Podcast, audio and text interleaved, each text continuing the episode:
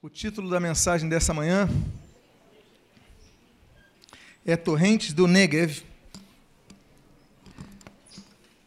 Eu convido a que você abra a sua Bíblia no Salmo de número 126. E aqueles que puderem ficar de pé para a leitura inicial, leremos de pé apenas a primeira parte do versículo primeiro do Salmo 126.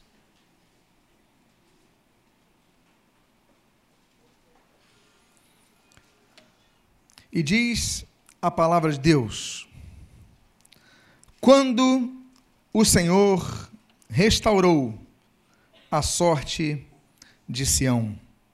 Oremos, Pai amado, mais uma vez na tua presença, clamando pela tua palavra Pedimos que fales ao nosso coração, pedimos que abençoes as nossas vidas, nos fortaleças em nossa fé e o que nós fazemos, nós fazemos agradecidos em nome de Jesus. Amém. E amém. Os irmãos podem tomar os seus assentos. Deus é bom?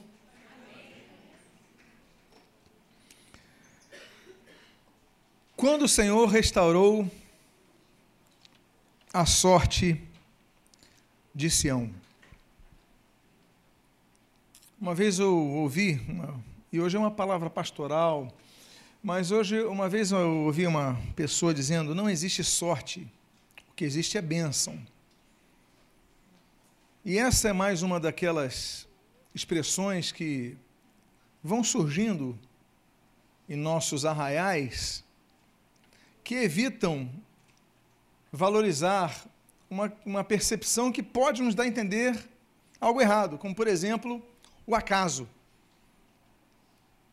Restaurar a sorte, o Senhor, diz o texto, o Senhor restaurar a sorte, demonstra então que não há um acaso. O que há é uma intervenção para que algo mude. Por isso, nós entendemos que nesse contexto, sorte pode ser bênção. Porque Deus restaura algo que havia sido perdido. Restaurar demonstra isso. A pessoa não tem mais algo que tinha antes. Isso é restauração. O estado que estava anteriormente. Eles não tinham sorte. Mas aqui diz restaurar a sorte. Deus intervém. Uma das grandes ações de um Deus que Nietzsche não conhecia, Nietzsche, que ficou muito famoso, não apenas por terminar sua vida conversando com cavalos, mas foi uma pessoa de grande percepção filosófica, filho de pastor, chegou a pensar em estudar teologia e se tornou depois um, grande, um dos grandes nomes do ateísmo. Mas ele tem uma frase muito interessante que dá origem a uma terminologia que se lhe é aplicada como a teologia da morte de Deus. Claro que ele vai escrever, assim falou Zaratrusta, ele vai escrever sobre o anticristo, não o anticristo da percepção bíblica, mas num outro, numa outra formatação. Mas a percepção dele é que, pelo estado da loucura da humanidade, e ele mesmo se tornando uma pessoa com instabilidade de raciocínio, uma instabilidade lógica, mas mesmo assim ele questionava muito a loucura social, os parâmetros do governo, os parâmetros da sanidade. Mas ele entendia que Deus não existia, porque Deus não intervinha na história.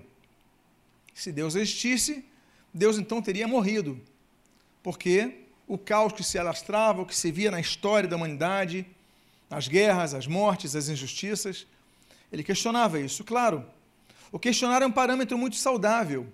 É uma das bases não apenas da filosofia, mas também de sua irmã, a teologia. O questionamento é importante, devemos questionar. Mas, nesse texto, nós vemos, mais uma vez, o fato que Deus pode intervir para mudar a sorte, para mudar uh, os fatos que geram benefícios ou malefícios às pessoas. E a primeira coisa que nós vemos é que Deus pode restaurar uma situação que foi perdida. O salmista, ele diz que Deus pode restaurar. Quando o Senhor restaurou a sorte de Sião, Deus restaurou a sorte de um determinado povo.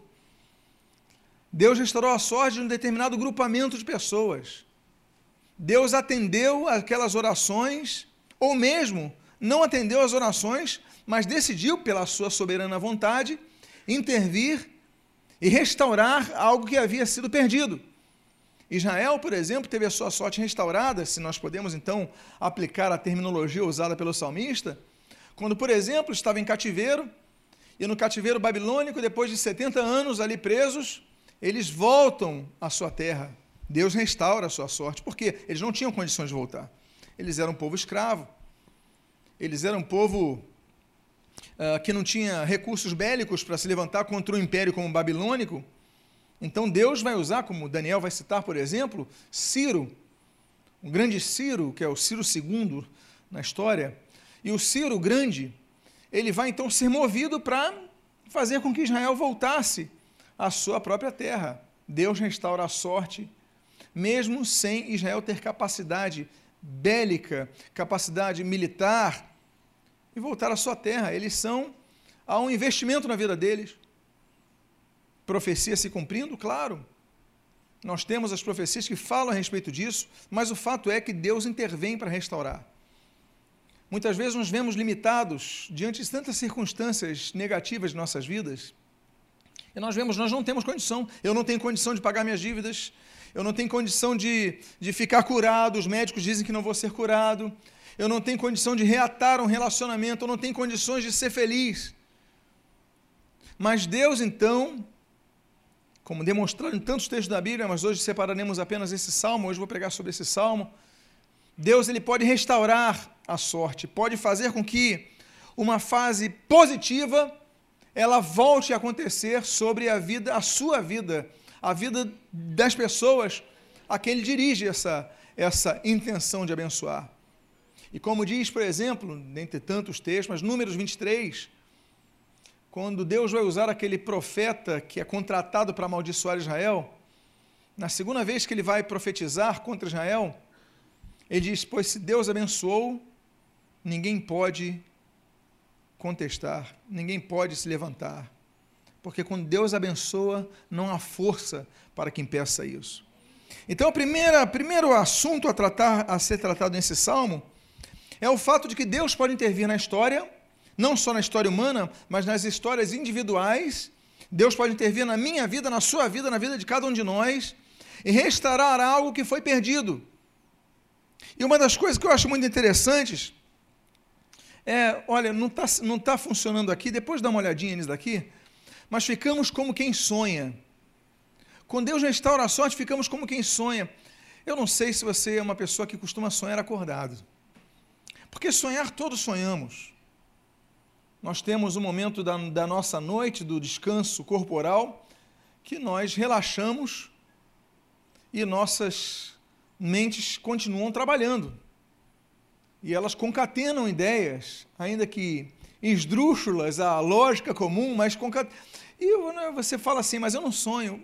Todos sonham, você só não, só não se lembra que você sonha. Mas as pessoas que trabalham com isso dizem, todos sonham. Há uma a uma ação neuronial muito ativa em relação a, aos pensamentos, só que muitos não se lembram. Eventualmente um se lembra e outros sonham mais. Mas o que eu quero falar não é o sonho noturno.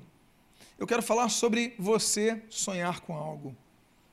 Você ter um projeto, uma perspectiva positiva. Quando Deus restaura a nossa sorte, nós ficamos como quem sonha. Meus amados, quando eu tenho perspectivas positivas, eu começo a sonhar sobre isso durante o dia. Não acontece contigo? A gente tem a possibilidade de um, de um bom negócio, a gente tem a possibilidade de uma promoção, a gente tem a possibilidade de, de, de um relacionamento. Eu lembro quando eu conheci a Cláudia, eu fiquei tão apaixonado por ela que eu não, não pensava em outra coisa senão a Cláudia. E é verdade, meus amados. Eu acordava, andava, comia, estudava, até atrapalhou meus estudos. Eu até tinha uma desculpa naquela época, se eu tivesse alguma nota ruim. Por quê? Porque eu sonhava acordado. Porque era uma coisa boa que nós estava na nossa frente. Quando Deus restaura a nossa sorte, nós passamos a sonhar. E isso é importante dizer. Por quê? Porque só sonha quem tem perspectivas. E o problema é que muitas vezes nós temos perspectivas e nós as enterramos. É aquela pessoa que diz: Ah, minha fase boa da vida já passou. Eu já estou velho, já envelheci, já não sou mais jovem. Você entrega os pontos da sua vida, não pode ser assim. Você tem que ser um sonhador. Eu gosto muito de ver pessoas com determinadas idades que falam: tem um projeto, não tem uma ideia nova. Isso é ótimo, porque são pessoas que sonham. Eu acho que nós precisamos, como igreja e também como sociedade, pessoas sonhadoras. Ainda que os sonhos sejam implausíveis, ainda que haja uma inviabilidade né, de, de conclusão dos sonhos, mas é importante que nós sonhemos. Nós precisamos sonhar, nós precisamos ter projetos. Porque quem não sonha já morreu e ninguém avisou. Nós precisamos ser sonhadores. Ah, você precisa sonhar em se casar. Sonha com isso. Você precisa sonhar em ter um, um, um bom emprego. Sonha com isso em montar um negócio, sonha com isso. Você tem que sonhar, você tem que ter. Porque quando você não sonha, você não sai do lugar.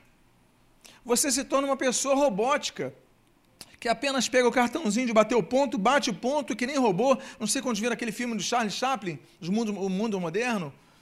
Mas é um clássico. O Chaplin, não, não apenas é, as, as questões que ele, que ele vai abordar, das críticas sociais, mas do papel robótico do ser humano de se tornar uma máquina. É um filme que devia ser obrigatório a todos.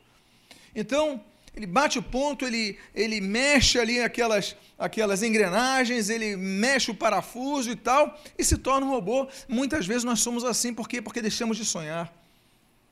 Essa intuição que nós devemos resgatar, ela tem que ser correspondente aos nossos sonhos. Nós devemos sonhar, nós devemos resgatar os sonhos. Que você possa dizer, Deus, que eu volte a sonhar com coisas boas para a minha vida. Que você possa ser uma pessoa que não se, não se, não se conforme com o que você tem.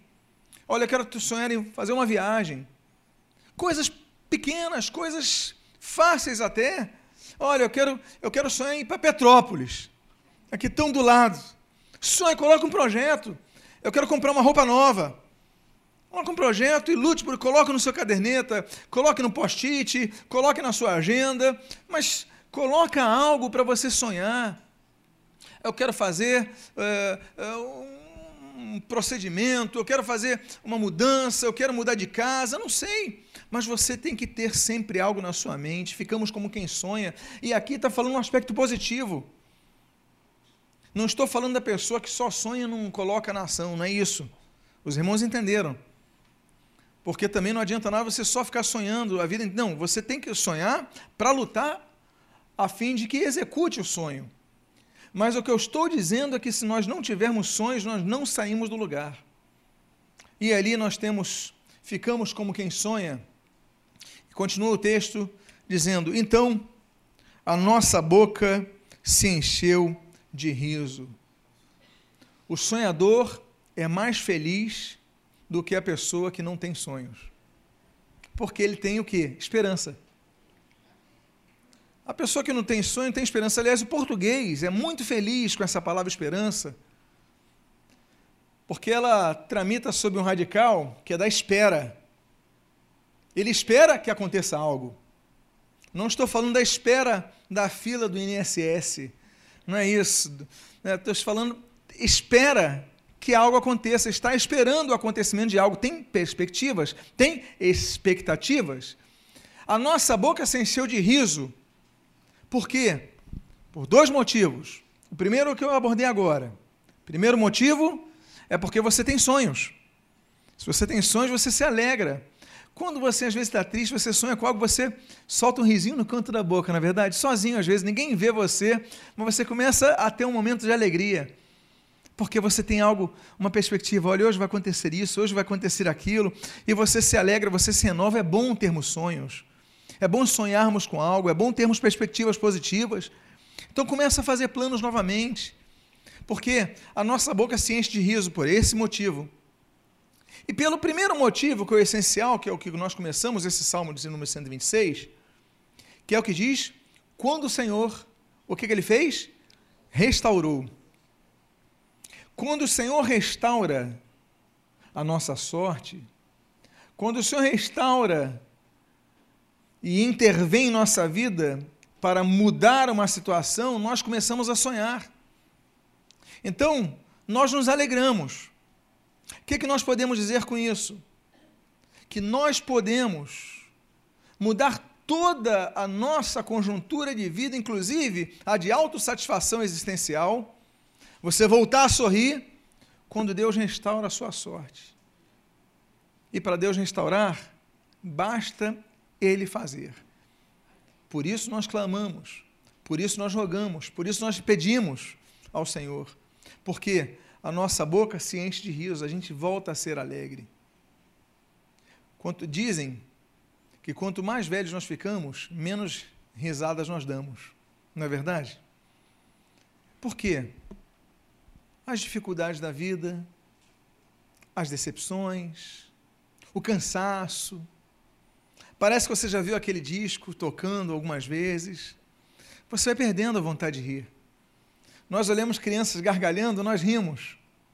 Mas talvez seja um reflexo de nosso desejo de ser aquela criança, talvez seja apenas um espelho de uma projeção de algo que nós perdemos, mas que nós gostaríamos. Mas quando Deus restaura a nossa sorte, nós voltamos a ter alegria, nós voltamos a sonhar. Nós vamos terminar esse culto daqui a pouco, nós vamos terminar essa mensagem orando ao Senhor, pedindo ao Senhor que restaure as nossas vidas. Mas a nossa boca se enche de riso, e diz o texto, e a nossa língua de júbilo. Júbilo, no hebraico, eu esqueci de colocar o termo aqui, mas significa também clamor, também significa grito. Pode ser, vai variar. O hebraico é muito mais pobre que o português, que é uma língua latina. Aliás, é uma das últimas línguas latinas, né? Por isso, o nosso poeta vai dizer que ela fina flor do Lácio, da região do Lásio, lá em Roma, que vai surgir ali várias línguas latinas, o romeno, o francês, o espanhol, o galego. Depois do galego, nós vamos ter o português, a fina flor do Lácio, a fina flor do latim. Que língua linda que nós temos, não é verdade? Que idioma maravilhoso que nós temos. Então, esse idioma, ele é muito rico. O hebraico é muito pobre, tem pouco vocabulário. Então, uma palavra pode significar várias coisas. Então, conforme o contexto, as comissões de tradução, eles definem se é grito, se é clamor, se é pedido de rogos, ou se não, se é júbilo, como foi bem aplicado aqui. Júbilo, então, é um riso que é expressado publicamente. Não é apenas aquilo, a alegria interna, contida, individual, de canto de boca. Júbilo é algo que é perceptível pelos outros. A nossa língua, e ele vai colocar esse órgão que vai permitir com que você verbalize tantas coisas, vai se encher de júbilo. Ou seja, você vai voltar a rir, você vai voltar a demonstrar, e aí é o sentido, creio eu, dessa palavra, a todos a sua felicidade. Porque tem cristão que você olha para ele e você quase fica deprimido, só de olhar. Bom dia, meu querido. É, quem sabe. Mas está bonito, está tá um dia aberto hoje, olha que bonito. É, mas em algum lugar está chovendo. Tem gente morrendo agora. Parece que aquela nuvenzinha, não sei quantos viam quantos tiveram infância, mas viam um desenho animado que tinha um carro que tinha uma nuvenzinha que seguia o sujeito. Você que tem, teve infância, diga amém. amém.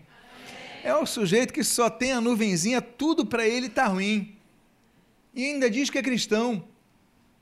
Meus amados, temos que ser sinceros, claro, não estou dizendo para dizer que está tudo bem. Não é isso. Mas eu estou dizendo que são pessoas que são muito negativas, que não conseguem enxergar coisas boas, mesmo quando estão numa situação boa. É que nem o Hardy. Quantos lembram do Hardy, para voltar a falar de um, um do Hanna-Barbera. Ó oh, vida, ó oh, azar, ó oh, céus, ó azar. Era uma hiena, e eles pegam uma hiena, porque uma hiena é exatamente o animal que aparentemente fica rindo o tempo todo, não é verdade? E eles pegam exatamente uma hiena para ser pessoa, um ser totalmente negativo. É o nosso caso, é o caso de muitos cristãos. Você não percebe alegria, por quê? Porque não há esperança. Dizer-se cristão é fácil. Se o Ibope bater na sua porta, você é o quê? Sou crente, sou cristão, ok, está anotado lá, numericamente você é. Mas a nossa diferença está no fato de a luz brilhar em nossa vida. No próximo semestre, a nossa temática vai ser a reforma protestante. Eu vou pregar durante quatro meses sobre a reforma. Eu tenho falado sobre a reforma todo mês de outubro. Na semana da reforma protestante, eu prego, pregamos três assuntos sobre a reforma.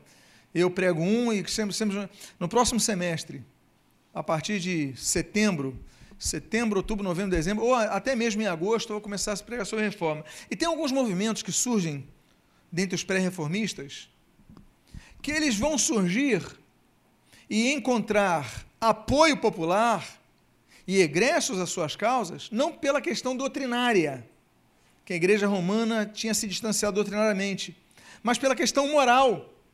O clero vivendo uma vida dissoluta, imoral.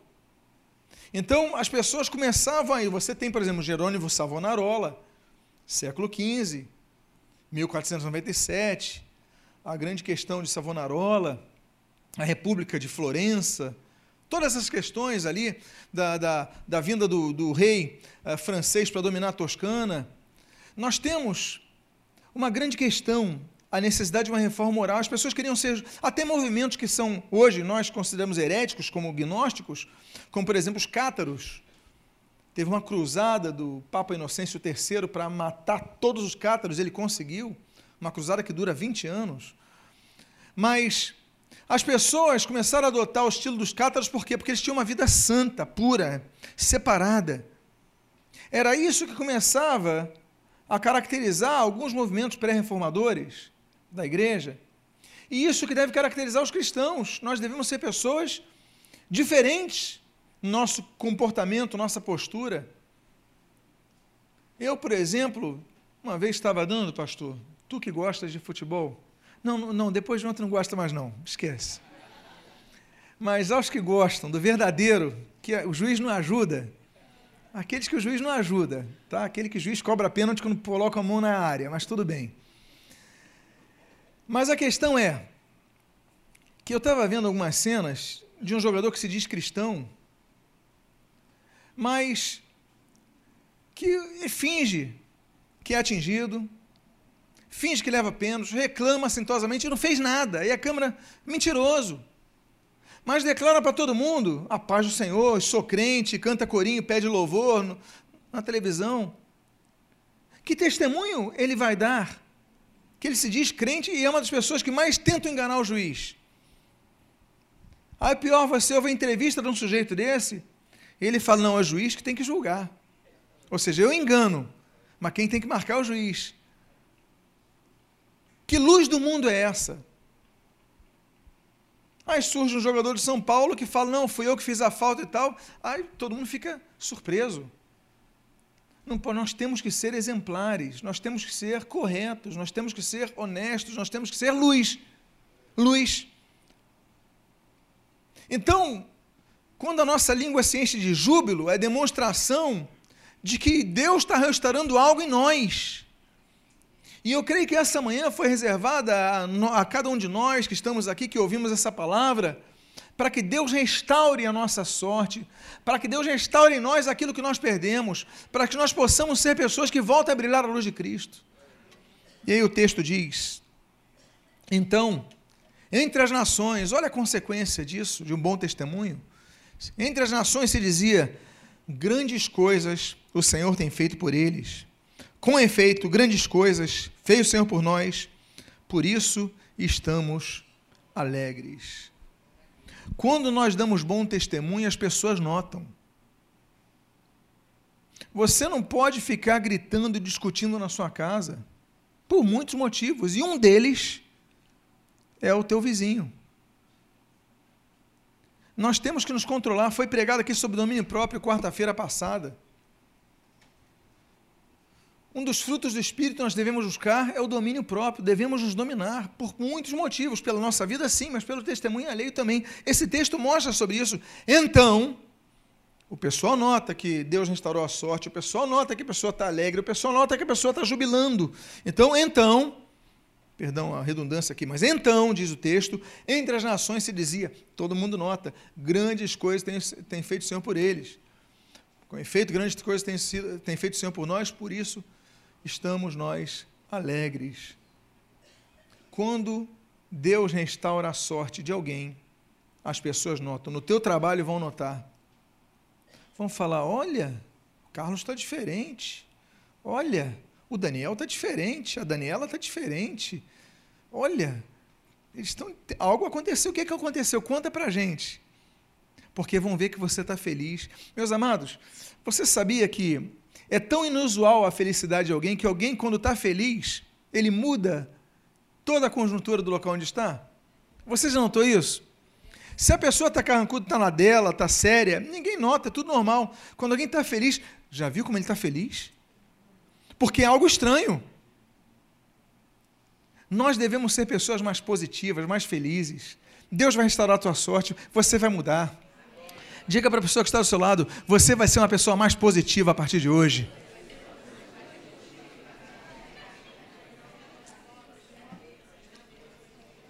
Só não vai dizer para outra pessoa, tomara, acho difícil.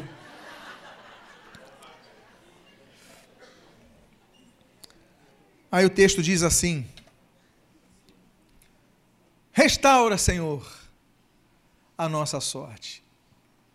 Olha que coisa. O primeiro versículo, ele disse: Quando o Senhor restaurou, passado. Agora o salmista diz: restaura, presente, a nossa sorte. Porque há pessoas que vivem do passado, vivem de uma alegria passada. Deus restaurou a sorte no passado. Deus abençoou no passado. Deus te alegrou no passado. E você se conforma com isso, com o testemunho que você viveu há 5, a 10, a 20 anos atrás. Mas o salmista mostra que nós devemos ser pessoas que queremos mais, queremos ser restaurados hoje em nossa alegria. Vocês lembram que eu falei para vocês no final dessa mensagem? Nós vamos orar para Deus restaurar a nossa sorte. É o que o salmista faz. Ele, ele sabe que Deus já restaurou antes. Ele falou: quando o Senhor restaurou a sorte, mas ele fala assim: restaura, Senhor, a nossa sorte, porque Ele quer mais. Ele quer que Deus restaure a sua vida hoje. Ele quer que Deus restaure a sua vida agora. Quantos querem isso para a sua vida? Restauração hoje. Deus pode restaurar. Essa é a palavra do Salmo 126, versículo 4. Restaura a nossa sorte. Ele pede ao Senhor. Porque há várias formas de Deus agir. Sempre consoantes a sua soberana vontade, mas dentre elas, uma das formas que Deus age é quando nós clamamos: Pedi e dar-se-vos-á. Buscai e achareis. Batei e abrir-se-vos-á. Quem ensinou isso? Jesus. Nós devemos buscar, nós devemos pedir, nós devemos lutar por algo. É aquela parábola da viúva, Jesus fala ali em Lucas, que aquela viúva, juiz Nico, atende minha sorte, eu estou muito ocupado, minha senhora. Eu estou resolvendo os casos. E no dia seguinte ela bate na. Oh, juiz, por favor, resta, é, responde, atende minha, meu, meu clamor. Não, eu tenho outros casos na frente. E, e aquela mulher vai incomodando diariamente aquele juiz, até que aquele juiz, disse Jesus, fala: Eu vou atender logo você. Ela insistiu tanto que ele atendeu aquela senhora. Aí Jesus ele fala: Olha, isso daí eu estou ensinando sobre a, vocês perseverarem. Temos que perseverar, porque a gente desiste no terceiro não. Aliás, tem cristão que desiste no primeiro não. A gente desiste até o terceiro, a gente já desistiu. Essa senhora lutou, lutou, lutou, continue orando, continue pedindo. Restaura, Senhor, a nossa sorte. E a coisa continua difícil, restaura, Senhor, a nossa sorte. E você hoje vai vir aqui e vai clamar ao Senhor, restaura a nossa sorte. porque Deus vai restaurar a sua sorte. E diz a continuação do texto: como as torrentes do Negev. Negev, em hebraico, é árido. O Negev é o nome de um deserto que ocupa 60% da terra de Israel. O Negev é um deserto muito grande em Israel e nós temos que extrair algumas lições desse deserto. O Negev é árido. O Negev é, é algo assim que Israel, quando vai possuir a terra prometida, antes dele entrar, lembra aquela entradinha por Jericó, ali pelo Jordão e tudo mais? Mas eles passam por sete desertos. Eles passam pelo deserto de Sin, eles passam pelo deserto de Zin, eles passam pelo deserto de Sur, eles passam pelo deserto de Abarim, eles passam pelo deserto de Arnon, eles passam pelo deserto de Parã e eles passam pelo deserto do, do Sinai. São sete os desertos que Israel passa. Depois eles vão herdar o deserto que vocês estão lendo aí do Negev, o deserto da aridez. Mas nós temos algumas coisas muito belas nesse deserto, como essa contradição. Qual é a contradição? A contradição é que você está lendo no texto. Torrente no deserto. Ora, torrente, aquele, aquela enxurrada de água, aquele grande volume de água, no deserto do Negev. Espera aí, é contraditório o texto. Porque no deserto não tem água.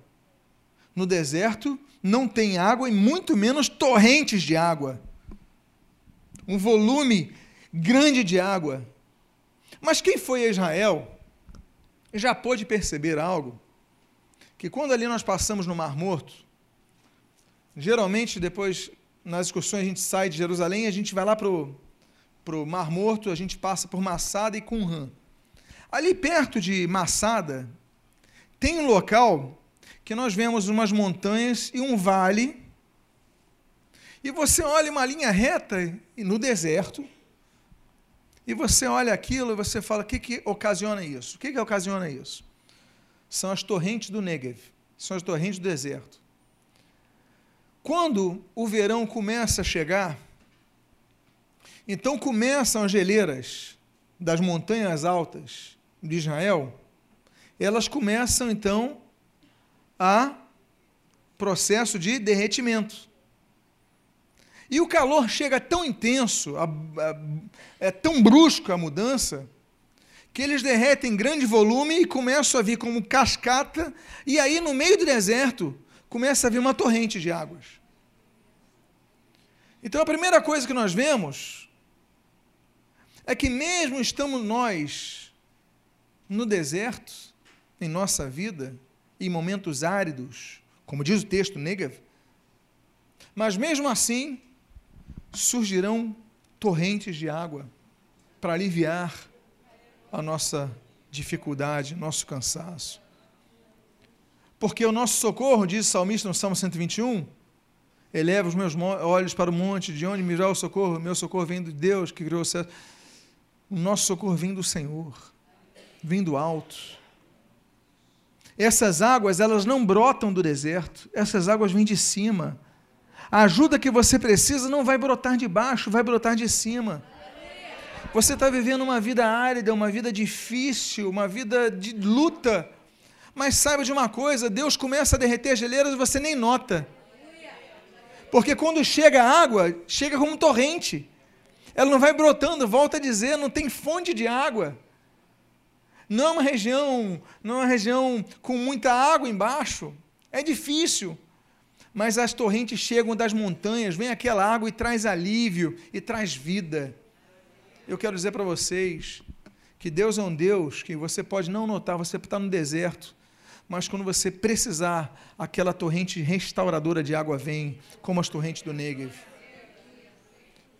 É por isso que você olha em algumas montanhas daquele deserto, da última vez que nós lá estivemos, eu não vou dizer que foi uma decepção, porque foi algo bom.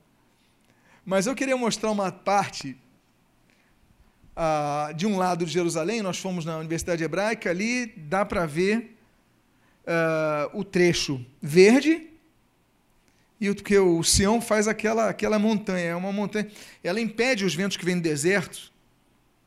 Então, uma parte de Jerusalém é muito viva em relação a. Mas outra parte é seca, porque as, aquele vento seco bate ali e fica.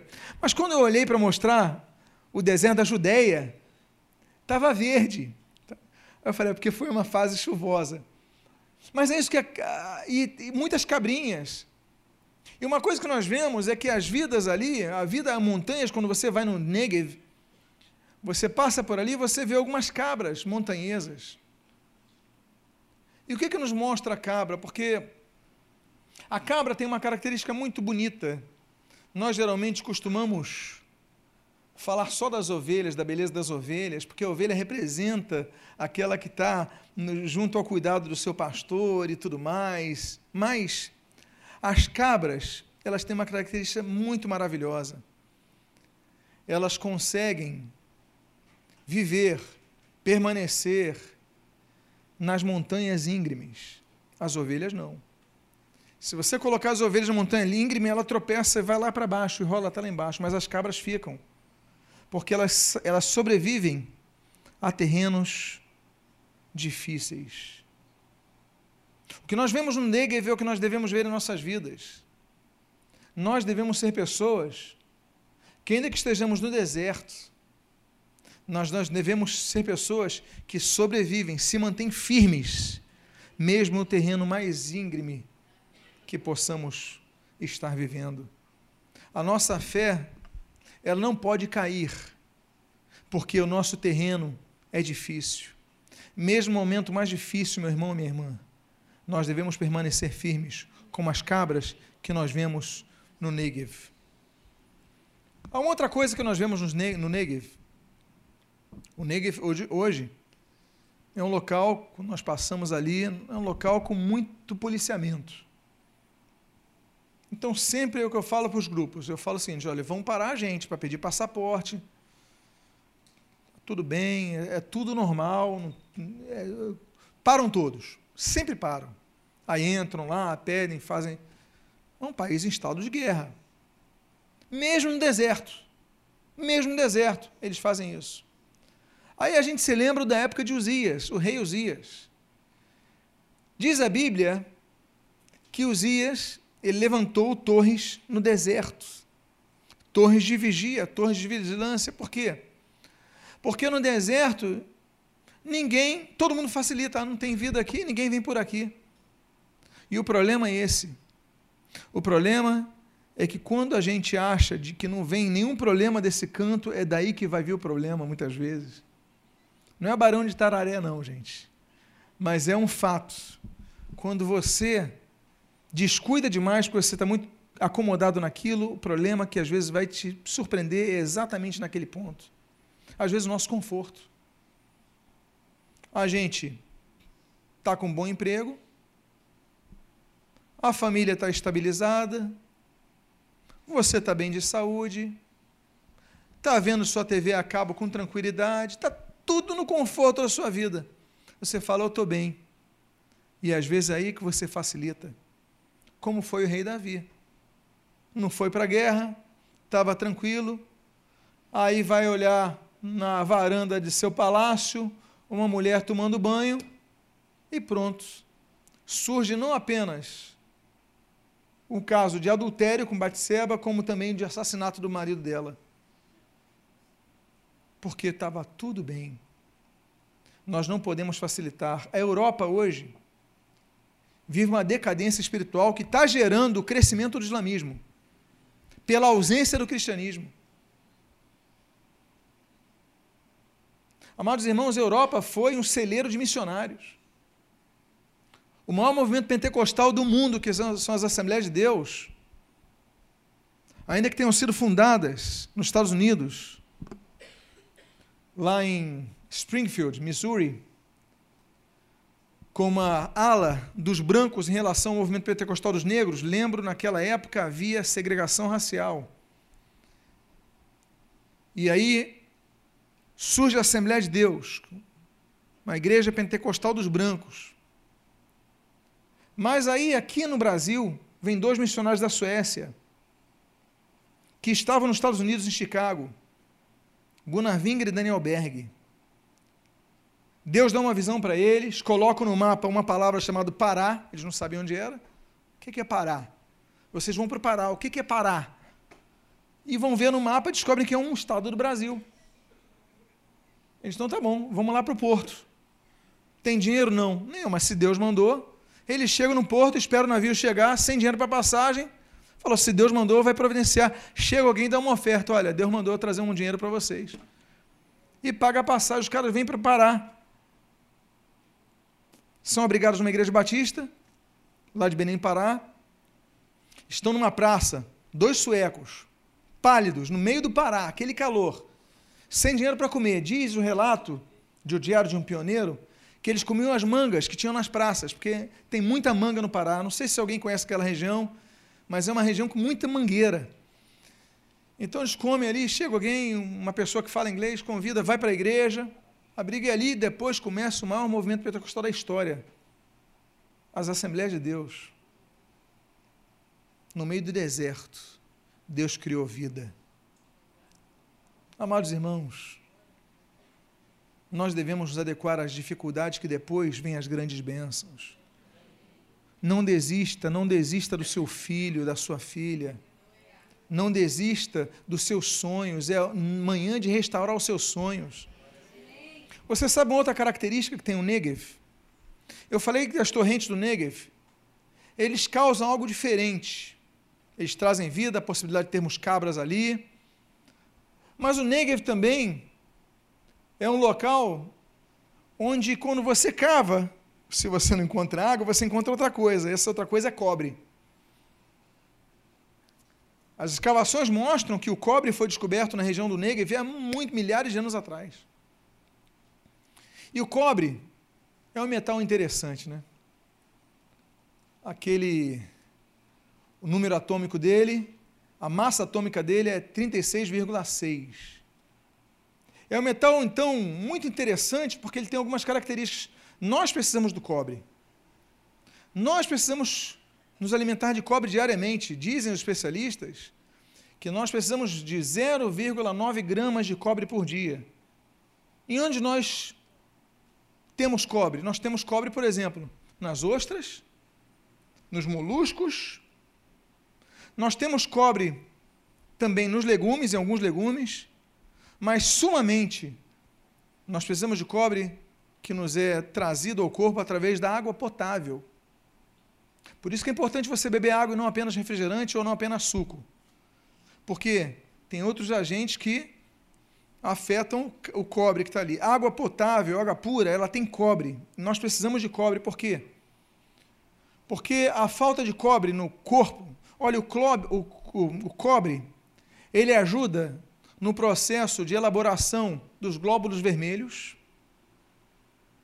ele ajuda no fortalecimento das veias, ele ajuda contra a depressão, sim, os antidepressivos têm cobre, é um antidepressivo natural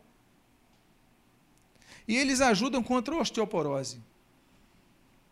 Eu queria aplicar essas características para o nosso corpo em relação ao cobre.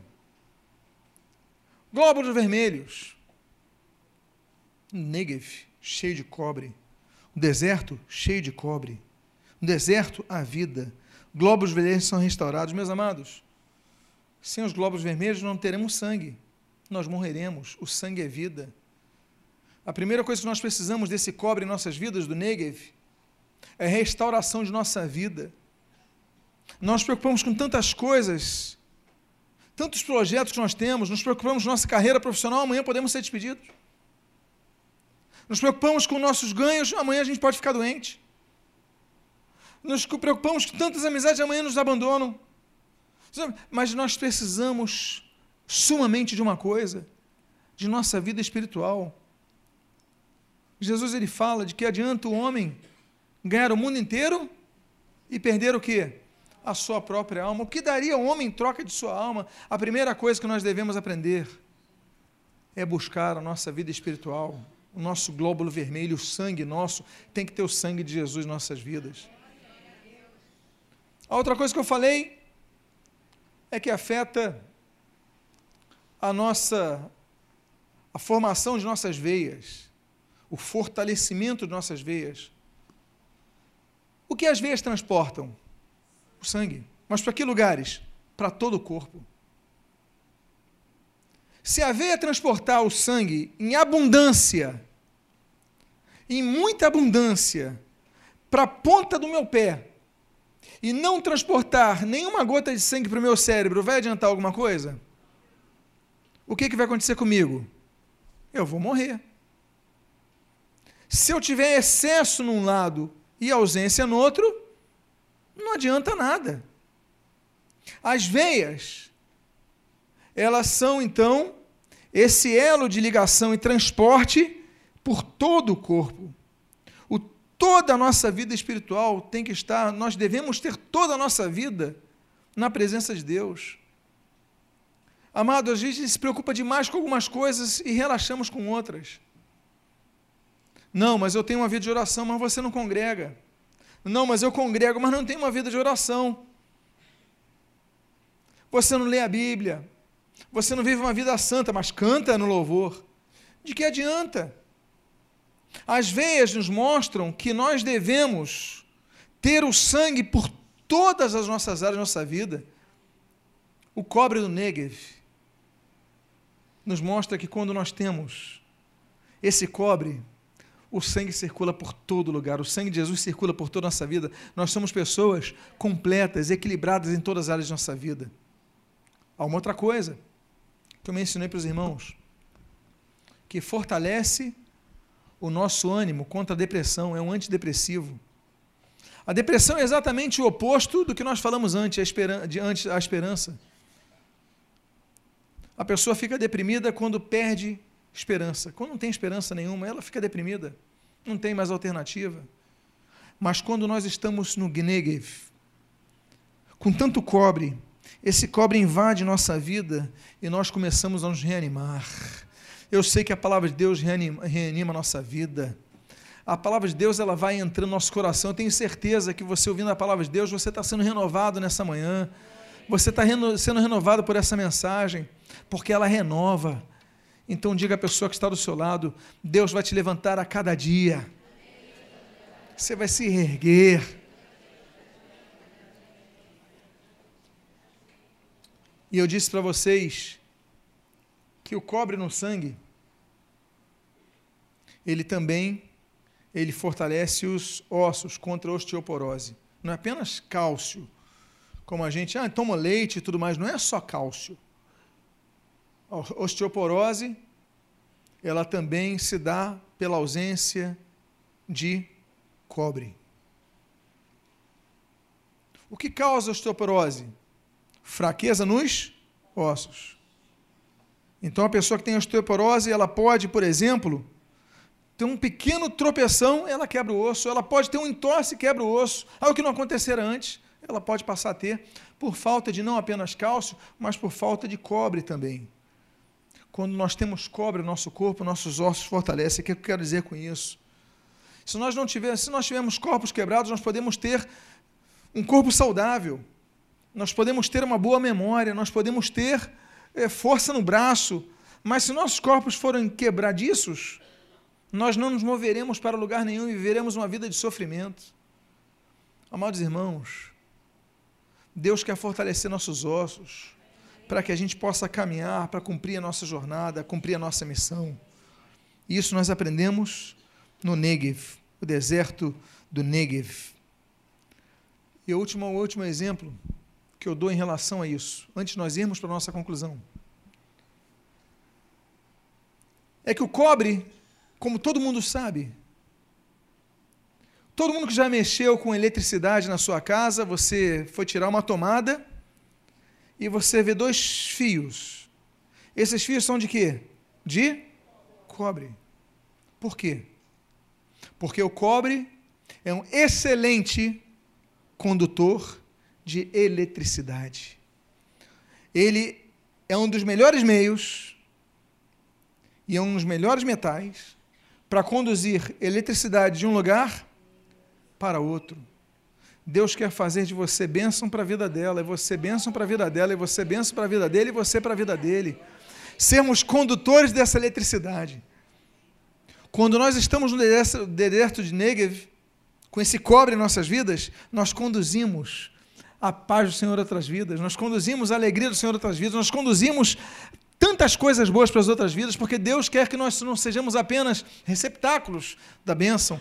Deus quer que nós sejamos como cobre, sejamos transportadores da bênção, condutores da bênção.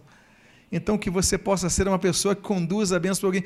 Olha, se você estiver pegando, tiver energia saindo de um local no cobre, e você colocar a tantos metros o dedo no outro cobre, o que, que vai acontecer contigo? Você vai levar um quê? Um choque. Então que a pessoa, quando você tocar nela, leve um choque santo agora. Toca na pessoa, dá um choque na pessoa, olha aí, transportando a bênção para a vida da pessoa. Eu caminho para a minha conclusão.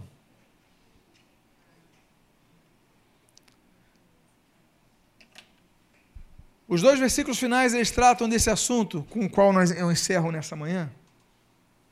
Quando o texto diz: Os que com lágrimas semeiam, com júbilo ceifarão. Você lembra que eu falei do júbilo antes? Lembram disso? Mas aqui o texto está dizendo que nem sempre o júbilo é rápido. Por que, que está dizendo isso? Porque está falando do período da semeadura. O júbilo é do período posterior da colheita nem sempre o teu processo de júbilo vai ser imediato. Porque você vai chegar na sua casa e as contas continuam atrasadas. Você vai chegar por um parente e ele vai continuar com dificuldades contigo. Você vai olhar o teu alarme amanhã e você não vai ter um compromisso de emprego. Aí o que, que você vai ser levado? Você vai ser levado a chorar lágrimas. Não estou dizendo então que o processo é imediato, nós vamos rogar ao Senhor, restaura, Senhor, a nossa sorte. Mas o processo pode demorar um tempo, mas esse tempo se chama o tempo da colheita, da, da, da semeadura.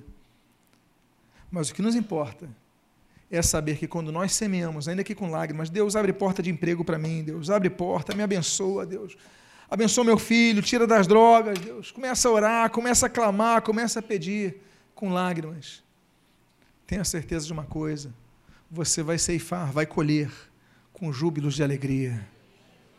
E por fim, eu encerro com o último versículo desse salmo, o qual nós percorremos nesta manhã. E o salmo diz: Quem sai andando e chorando, enquanto semeia, voltará com júbilo, trazendo seus feixes. Nós já falamos sobre o choro, mas o que me chama a atenção aqui é esse verbo daqui, andando. Andando e chorando enquanto semeia, porque alguns, quando choram, eles param. A depressão é isso. A depressão é o choro que neutraliza uma pessoa. Mas enquanto você chora, eu digo para o irmão, para a irmã, continue andando. Continue buscando. Continue lutando, porque alguns choram e desistem. Eu não vou conseguir, desisto. Não, não desista. Continue andando, ainda que chorando, ainda que sofrendo, ainda que passando por dificuldades, você continue andando. Por quê? Você vai, enquanto semeia, tem esse detalhe, continua semeando, continua semeando oração, congrega, ora, busca o Senhor. Você está andando e está semeando, por quê? Porque você vai colher com júbilo, trazendo seus feixes. Aí a tua preocupação é outra, é a quantidade de frutos que você vai ter que carregar. Vão ser muitos. Fique de pé nesse momento. Eu quero orar pela sua vida. Eu quero orar por você. E se você ouviu essa mensagem e entende que essa mensagem foi para você, eu convido a que todos fechem seus olhos, mas a você que precisa que o Senhor restaure a tua sorte, sua sorte, perdão, nesta manhã. Você coloque a mão no seu coração agora, que nós vamos interceder pela sua vida. É momento de restauração. O salmista diz: Restaura, Senhor, a nossa sorte. Ele orou, nós vamos orar. Restaura, Senhor, a minha sorte. Então, se você é uma pessoa que precisa que Deus restaure algo na sua vida nessa manhã, coloque a mão no seu coração, que nós vamos orar pela sua vida. Pai amado, assim como o salmista, Senhor, há várias pessoas nesse local clamando a Ti, Senhor, dizendo: Restaura a minha sorte, Deus para que eu volte a me alegrar, para que eu volte a rir, a gargalhar, a ter júbilo. E mesmo que eu esteja chorando hoje, eu não vou parar, mas eu vou continuar semeando, Deus. Abençoa a minha vida, fortalece o meu ser, e que em nome do Senhor Jesus, Pai, eu seja por ti restaurado, eu seja restaurado nesta manhã, que, Senhor, essa semana já seja diferente. As pessoas já vejam uma esperança em mim, já vejam algo diferente em mim, já vejam o reflexo dessa luz. Então, restaura a minha sorte, Pai. Porque eu sei que, ainda que semeando, ainda que chorando, eu vou semear, eu vou andar, mas eu vou voltar com júbilo de alegria, Senhor. Que essa manhã seja uma manhã de restauração, em nome de Jesus. Seja uma manhã de mudança de vida, Senhor, em nome de Jesus. Abençoa Seja uma manhã diferente, seja uma semana já diferente. Eu vou colher bênçãos que vão me trazer muita alegria. Em nome de Jesus, muito obrigado pela tua palavra. O que eu te peço, eu peço agradecido em nome de Jesus. Amém e amém.